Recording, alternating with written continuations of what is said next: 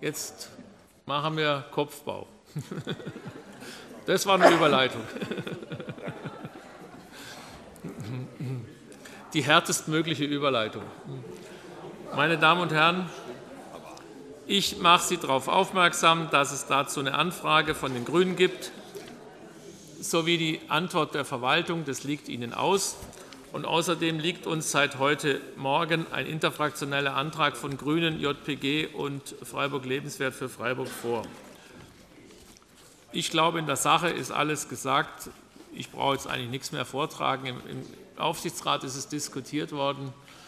Äh, in den Medien wird seit langem diskutiert.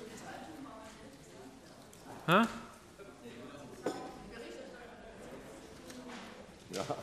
das stimmt. Sollen wir über den Artikel abstimmen lassen? Ja. Ich würde lieber über die Vorlage abstimmen, ehrlich gesagt.